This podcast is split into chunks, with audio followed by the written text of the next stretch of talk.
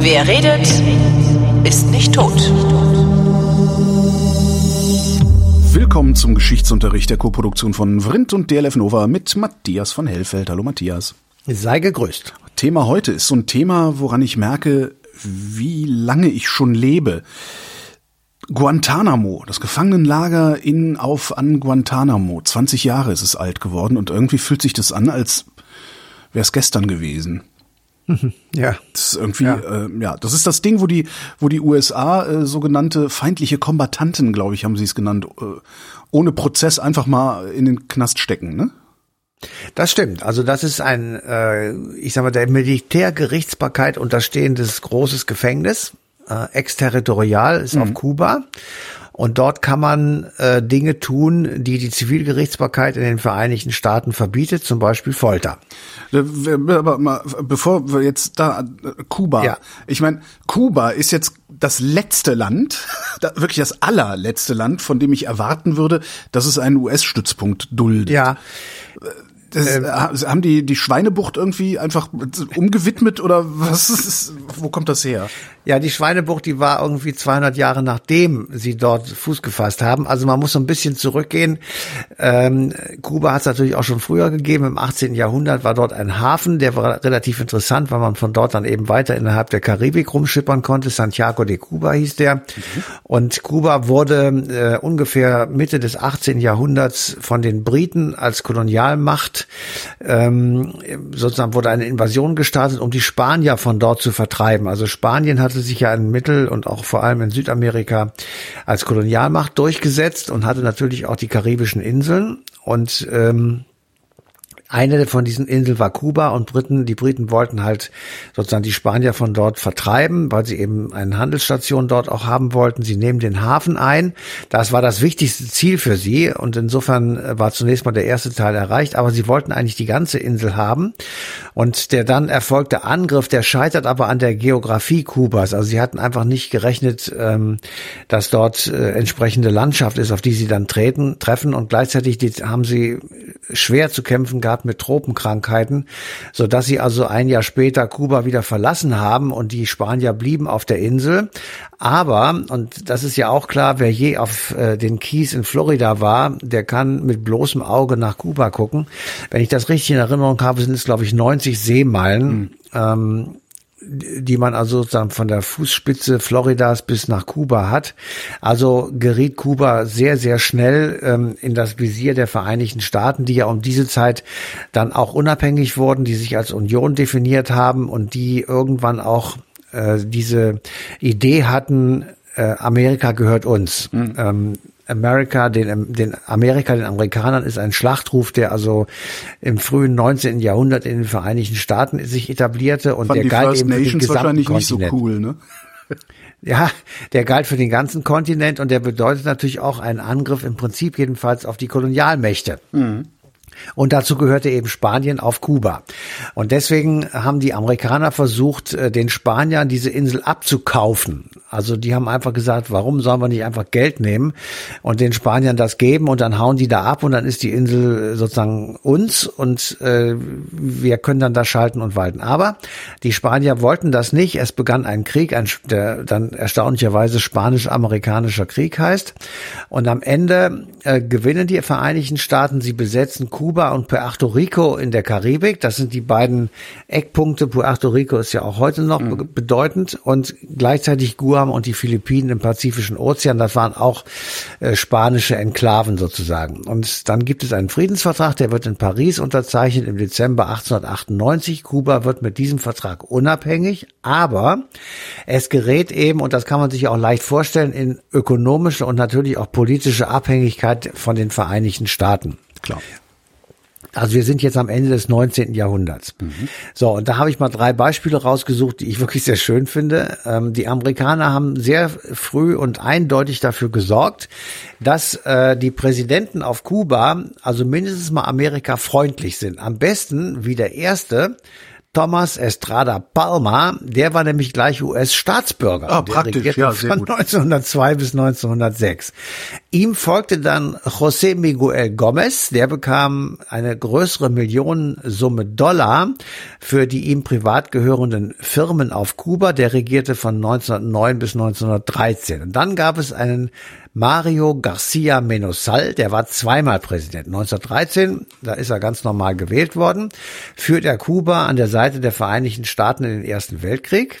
1916 tritt er wieder an, verliert aber gegen den Chef der kubanischen Volkspartei und als der also die Wahl verloren hat, kommt die amerikanische, kommt eine amerikanische Militärintervention und hieft ihn trotzdem ins Amt.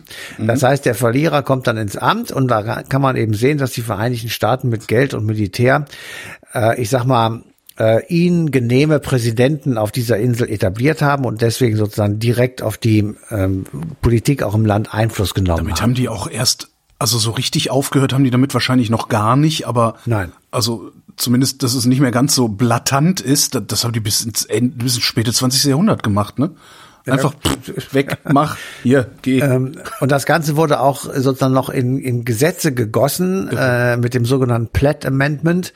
Ähm, das wurde im US-Kongress verabschiedet 1901. Dieses Platt Amendment regelt die amerikanisch-kubanischen Beziehungen und das wurde dann in die kubanische Verfassung aufgenommen. Also eine Regelung des Kongresses in Washington kommt in das kubanische, in die kubanische Verfassung. Ich jetzt und wird wenig, wenig wunderlich, dass, dass Castro ein bisschen sauer war. Deswegen. Ja, aber der war erst später sauer. Das, das hat damit, das, ja, ja.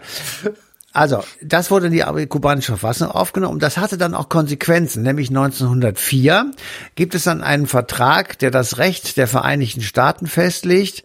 Und jetzt kommt es zur Wahrung der kubanischen Unabhängigkeit zu intervenieren. Oder Land zu kaufen und zu pachten und Marinestützpunkte auf der Insel aufzubauen und zu nutzen. Also das klingt irgendwie verdammt nach, ähm, wenn es mir gefällt, schreibst du mir einen Brief, dass es dir schlecht geht und ich interveniere. Mhm. Das ist eine oft geübte Praxis, das haben auch die Nazis gemacht mit Österreich zum Beispiel. Ja. Und ähm, insofern äh, kann man haben, einfach. Die Russen haben es von Afghanistan behauptet, ne? Zum Beispiel. Und insofern kann man sagen, also die kubanische Souveränität, die gab es nicht. Ähm, sie wurde durch die Vereinigten Staaten eingeschränkt. Die Amerikaner hatten ein Interventionsrecht und kubanisches Territorium wird abgetreten oder wurde abgetreten an die USA und die wiederum machten dort einen Flottenstützpunkt auf. Und zwar genau dort, wo wir heute Kubaner, das Guantanamo Bay haben. Und ähm, das war gedacht dafür, dass die Vereinigten Staaten mit einer Flotte sozusagen die Karibik äh, von dort aus so ein bisschen äh, beherrschen und verteidigen konnten. Das, das war zunächst einmal äh, defensiv gedacht. Also die USA hatten mit der berühmten Monroe-Doktrin von 1823 erklärt, dass sie in keinen Krieg außerhalb der ähm, außerhalb Amerikas eintreten werden, also außerhalb mhm. des amerikanischen Kontinents. Und deswegen wollten sie dafür Sorge tragen, dass der gesamte Kontinent Amerikanern gehört, egal jetzt Nord oder Süd ist egal, sondern auf jeden Fall nicht weder Russen noch sonst irgendjem.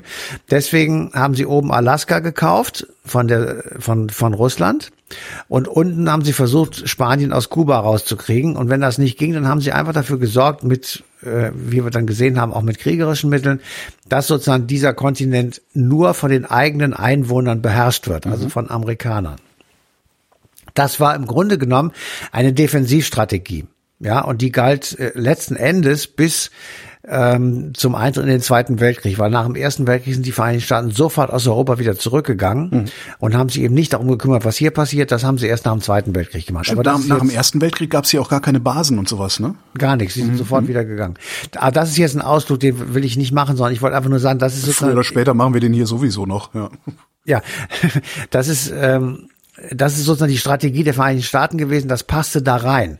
Und dann war es halt eine, es war eine Nachschubbasis für die US Navy ähm, und äh, dann war sozusagen klar, Guantanamo Bay ist forever und äh, da hat auch Castro nichts dran geändert, ähm, den äh, Teil der, der Vereinigten Staaten. Es war auch so, dass wenn jemand diesen Stützpunkt betreten wollte, dann wurde das von den Kubanern nicht verhindert.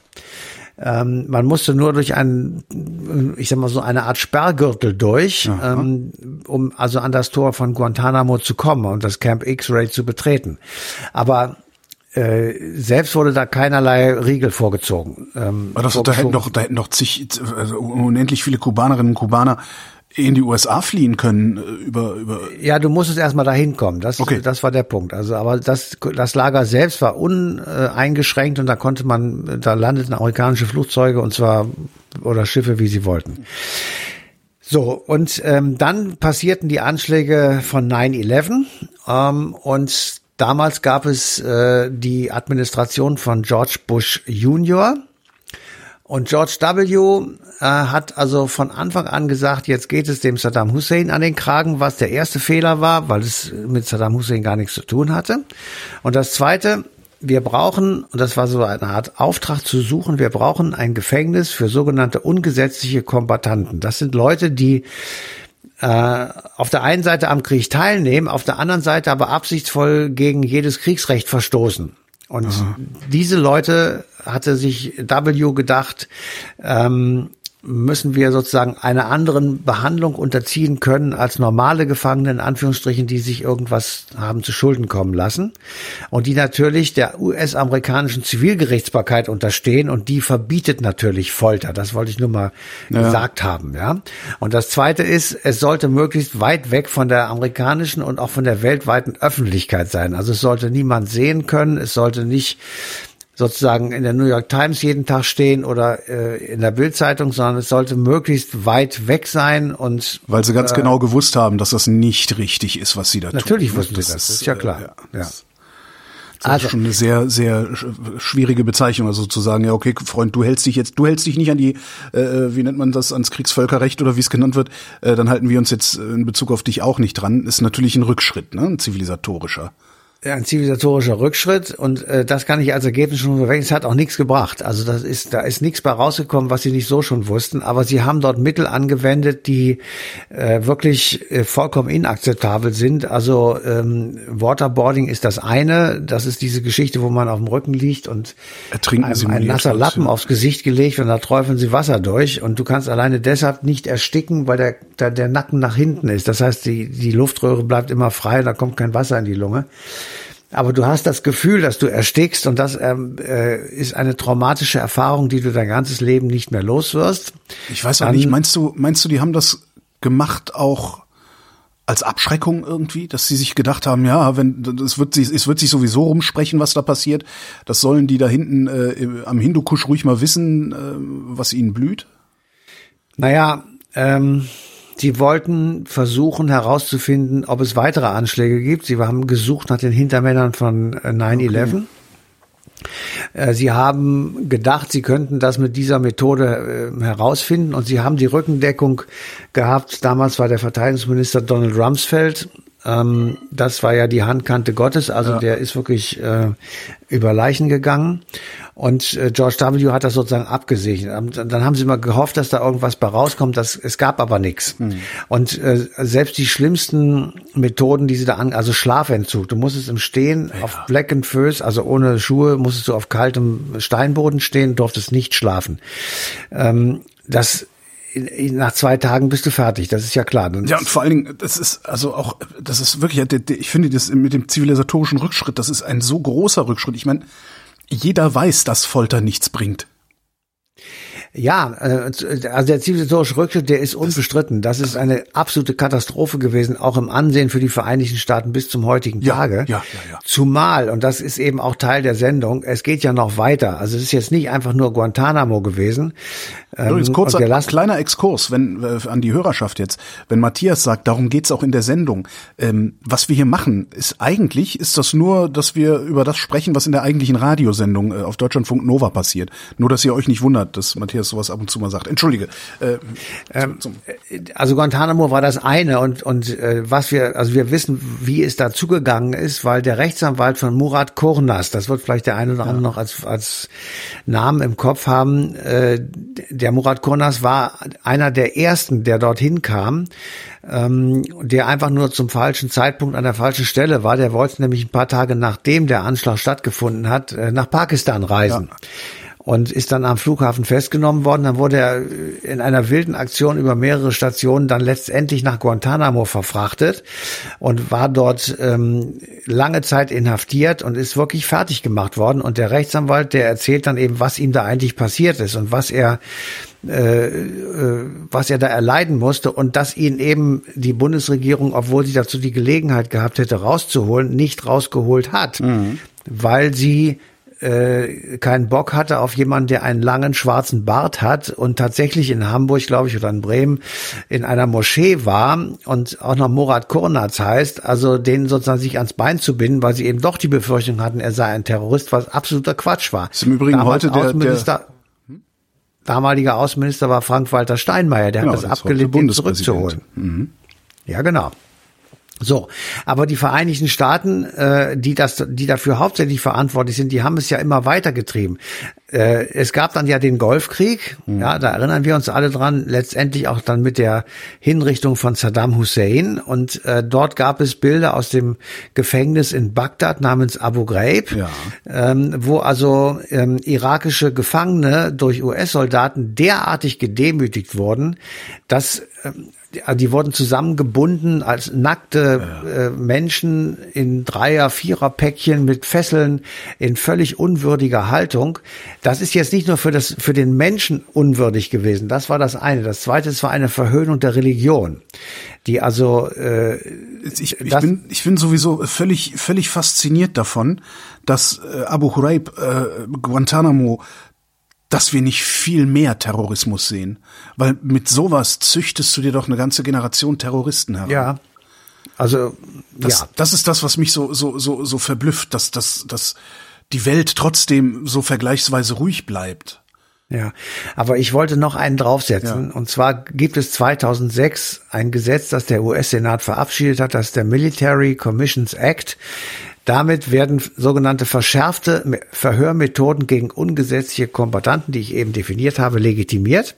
Und die so herbeigeführten Informationen können fortan vor Gericht verwendet werden. Stell dir das mal vor. Du, du äh, quälst die Leute im Grunde genommen, die sagen dann irgendwas, ja, ich habe Jesus umgebracht mhm. und schon zack, äh, ja. Also äh, es ist einfach ähm, absolut unglaublich und wir äh, stehen davor und sagen, das gibt es immer noch. Es sind da immer noch Häftlinge drin, weil man einfach nicht weiß, wo man hin soll mit denen, weil die, ja. die Herkunftsländer die nicht zurücknehmen. Und jetzt sitzen die da auf Guantanamo Bay und ja, und sitzen da im Knast. Und äh, richtig verbrochen hat von denen niemand was. Wahrscheinlich haben die alle Dreck am Stecken. Das ist ja nicht das Problem. Aber auf keinen Fall äh, so etwas Vergleichbares wie 9-11 oder ja. irgendeinen anderen äh, ja, Terroranschlag. Wer, wer weiß, ob es wirklich so ist, weil es gab ja dann auch immer mal wieder Meldungen darüber, dass Leute da einfach äh, mal, mal an die USA ausgeliefert wurden, weil irgendwer irgendwem noch was geschuldet hat oder, oder weil es Geld gab oder sonst wie. Ne? Aber jetzt wird es eben, es wird noch das ist, lecker, Art, weil ist ja, ein bisschen wie Hexenverbrennung. Ja, das finde ich ein ganz. Ja, ja, aber es wird noch jäcker, weil nämlich Barack Obama, da erinnern wir uns alle daran, äh, ja versprochen hat, das Lager zu schließen. Ja. Und er ist daran gescheitert, dass die Mehrheitsverhältnisse im Senat das verhindert haben.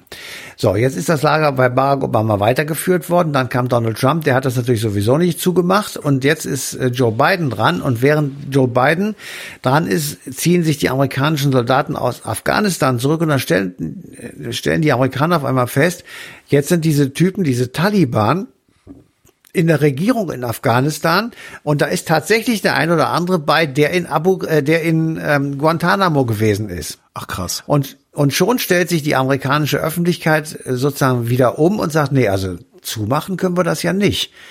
Weil, guck mal einer an, wenn wir die da nicht, wenn wir die da rauslassen und nicht, nicht von, dann sind die auf einmal Regierungsmitglied.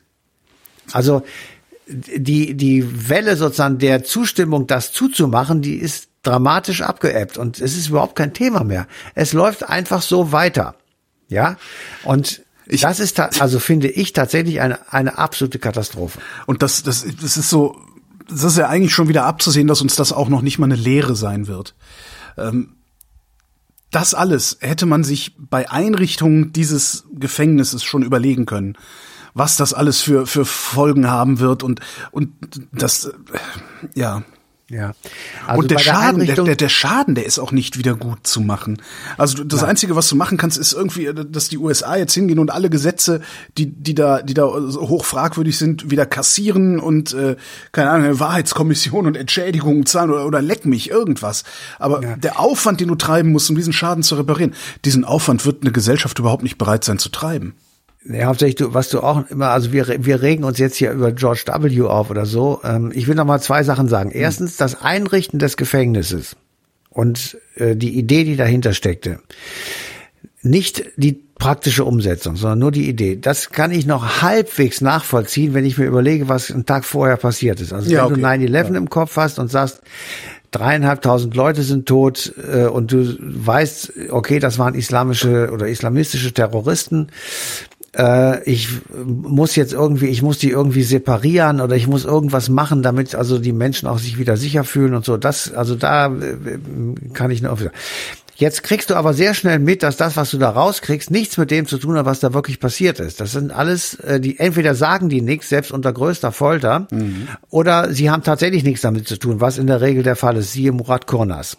Ähm, dann stellst du fest, äh, der, der Bush bringt zwar den Saddam Hussein um, aber das Problem ist damit nicht gelöst. Es gibt weiterhin Terroranschläge und äh, dann wird Bin, Bin Laden dann später umgebracht und auch da, das ändert letztendlich auch nichts. Also das ist alles nicht das Grundproblem sozusagen. Dass du dann immer noch weitermachst, das finde ich eine absolute Katastrophe. Und mhm. dann stellst du fest, die sind alle unschuldig da drin. Wir brauchen, wir müssen die, wir können die vor ein Zivilgericht stellen, weil sie Pommes ge geklaut haben oder nicht bezahlt haben. Das können wir machen. Aber das, so. Jetzt nimmt die keiner zurück. Auch nicht nach Amerika. Also die, die Bundesstaaten ja. haben gesagt, wir nehmen die nicht in unsere Gefängnis. Machen wir nicht. So. Äh, und dann sitzt du da. Ach, die sind noch nicht mal bereit, die in den Knast zu packen. Nein, nein Also, dass sie die nicht frei rumlaufen lassen, kann ich verstehen, weil äh, ja. wenn, wenn man mich in Guantanamo inhaftiert hätte und danach in den USA frei rumlaufen lassen würde, äh, könnte ich auch für nichts garantieren. Aber naja, aber Murat Kornatz ist dort inhaftiert gewesen und der läuft jetzt frei in Bremen herum oder in der Gegend von Bremen. Ja und hat im Übrigen Gott sei Dank Familie und Kinder und ist ein glücklicher Mensch geworden, was ich überhaupt mir gar nicht habe vorstellen können. Nee. Weil nämlich das, worüber wir überhaupt noch nicht geredet haben, ist, jener, der das überlebt hat und da rausgekommen ist, der ist irreparabel traumatisiert. Ja. Ja. Und nicht nur, dass er irreparabel ist, es wird ihm auch keinerlei Hilfe angeboten. Der hat psychische Störungen noch und nöcher, der kann nicht schlafen, der hat Traumata, bis der Arzt kommt, aber es kommt kein Arzt. Ja. Und vor allen Dingen und, wird ihm immer, immer unterstellt werden, naja, vielleicht ist ja doch was dran. Genau, ganz genau. Und äh, insofern ist der, das sind wirklich Dinge, da muss ich auch sagen, da äh, so, wir können jetzt lange darüber philosophieren, ob der Auslöser, nämlich diese Tat vom 9., äh, vom 11. September 2001, ob das so so bestialisch war, dass einfach die, die, der Mensch dann überreagiert und solche Folgen äh, initiiert, wie zum Beispiel Guantanamo. Da würde ich da sagen, gut, da kann man drüber reden. Das ist vielleicht wirklich so, ich weiß nicht, da könnte man das ein oder andere Argument vielleicht finden. Aber das nach 20 Jahren, das immer noch so ist, da kann man kein Argument mehr für finden. Ja, man könnte hingehen und hinnehmen, dass der Mensch so reagiert. Ja. Und dann darüber diskutieren, welche Institutionen, welche, welche Mechanismen die Menschheit sich selbst geben muss, um solche Überreaktion zu verhindern. Und ja. das passiert aber leider auch nicht in dem Maße, wie ich es für angebracht halten würde. Ja, es passiert überhaupt nicht. Also äh, Oder so, es passiert ja. einfach überhaupt nicht. Und wir, es passiert auch nicht, dass da jetzt mal eine, eine Hundertschaft Psychologen an den Start kommt in Guantanamo. Das passiert auch nicht. Und ja. äh, wir lassen die Leute einfach verrecken da letztendlich. Also jetzt etwas dramatisch gesagt, aber so. Ähm, und da war ich doch dann wirklich sehr erstaunt, als ich ähm, dachte, nee, das kann ja nur wirklich auch gar nicht sein. Matthias von Hellfeld, vielen Dank. Sehr gerne. Und euch vielen Dank für die Aufmerksamkeit. Die passende Ausgabe Eine Stunde History läuft am 10. Januar 22 auf DLF Nova.